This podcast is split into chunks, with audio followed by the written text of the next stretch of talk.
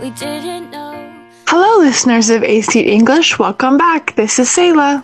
欢迎大家收听由一席文化出品的《老外来了》，This is 翩翩。So, 翩翩 recently I have noticed that here in the U.S. there are a lot of Chinese elements that have assimilated into our culture. Yes, that's right. 近几年呢，很多传统的这个中国元素在美国突然变得非常流行哈。 Yes, it's interesting to see how many traditional Chinese things have become popular in the US in recent years. Definitely. One example is bubble tea. 珍珠奶茶，right? Yes, bubble tea has gained a lot of popularity in the US. 哎，没想到这个 bubble tea 在美国 has gained a lot of popularity，这么流行哈。 Yeah. And bubble tea originated in Taiwan and has become very popular in the US recently.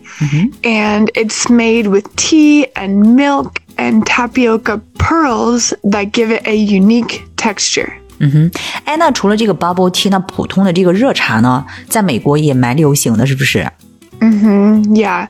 Regular hot tea has also become popular. 哎，那除了这个中国的 bubble tea 以及 regular hot tea，还有一样中国元素在美国流行，就是 Chinese street food.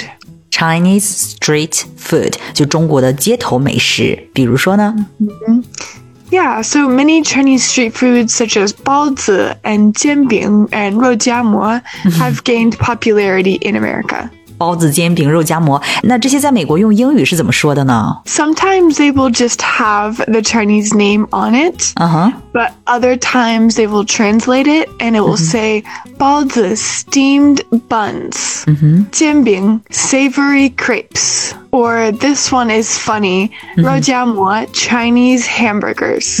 That is funny。包子呢就是 steamed 蒸过的 buns 面包小点心，steamed buns。 Mm, yes, steamed buns. 那煎饼呢就是 savory crepes，就是美味儿的法式薄饼。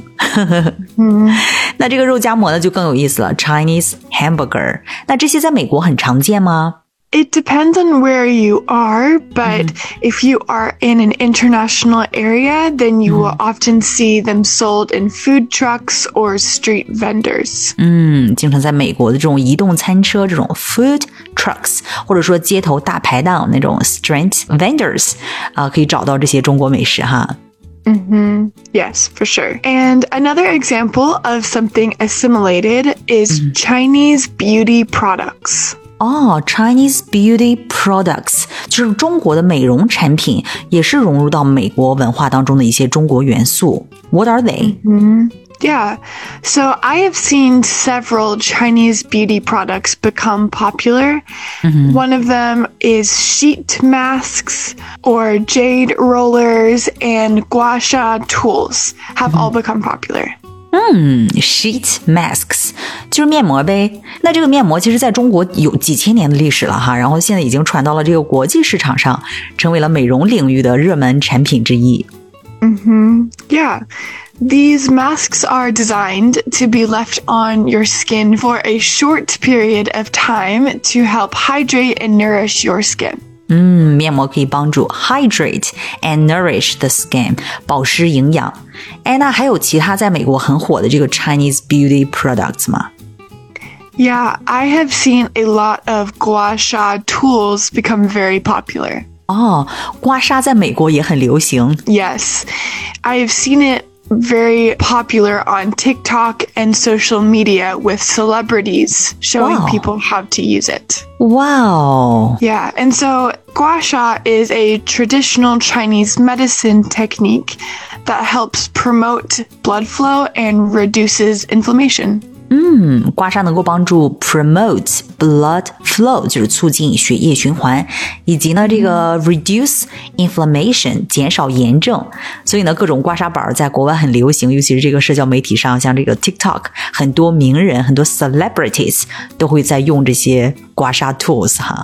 嗯 Yes, so gua sha tools of all kinds have become very popular in the US. 嗯，很有意思哈。哎，那你觉得为什么中国这些美容产品会在美国火起来呢 I think because these products are known for their natural ingredients and unique formulas, and they actually work.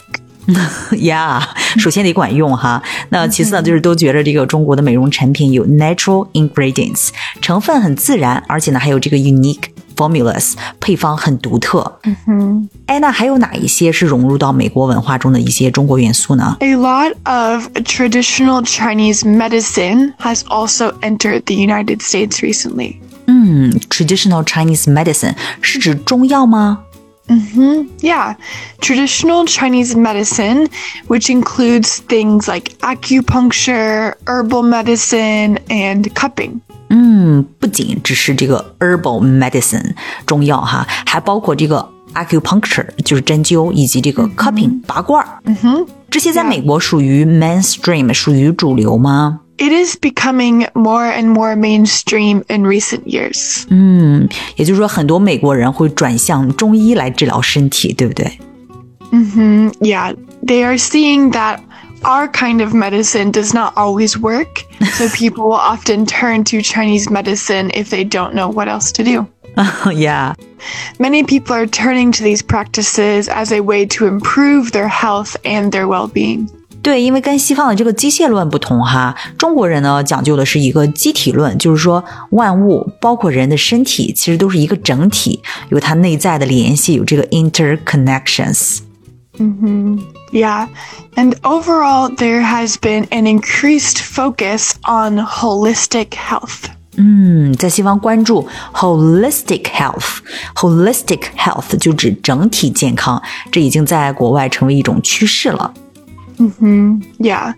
And Chinese medicine does this. It takes a holistic approach to health and it treats the body as a whole rather than just addressing the individual symptoms. 嗯，对，中医不会仅仅的 addressing individual symptoms，不会头疼医头，脚疼医脚，而是 treating the body as a whole。哎，那在美国这是民间关注点，还是说医学界也会将 中医的治疗方式纳入到自己的这个 medical practice 临床实验中呢？ Yeah, I think so. I think many Western medical professionals are incorporating Chinese medicine techniques, such as acupuncture and herbal medicine, into their practice.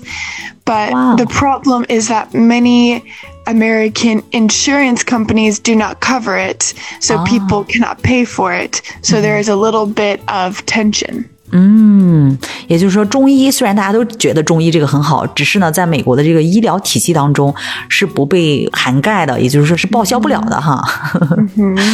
So if people want it, they have to pay for it themselves. 嗯，但不管怎么样吧，听到中医在美国能够这么流行，变成了一个 mainstream，还是感觉到 that is so awesome。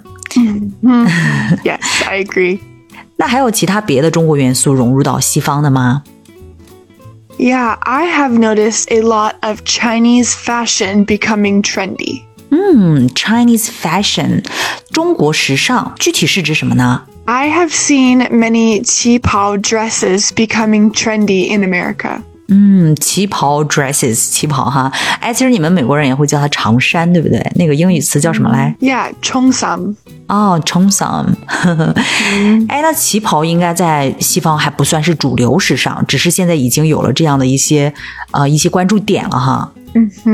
Yeah, it is not considered a mainstream trend in US fashion yet, but I have seen it on fashion runways and social media or special occasions. 嗯，Not yet 。其实更多的是华人在穿，对吧？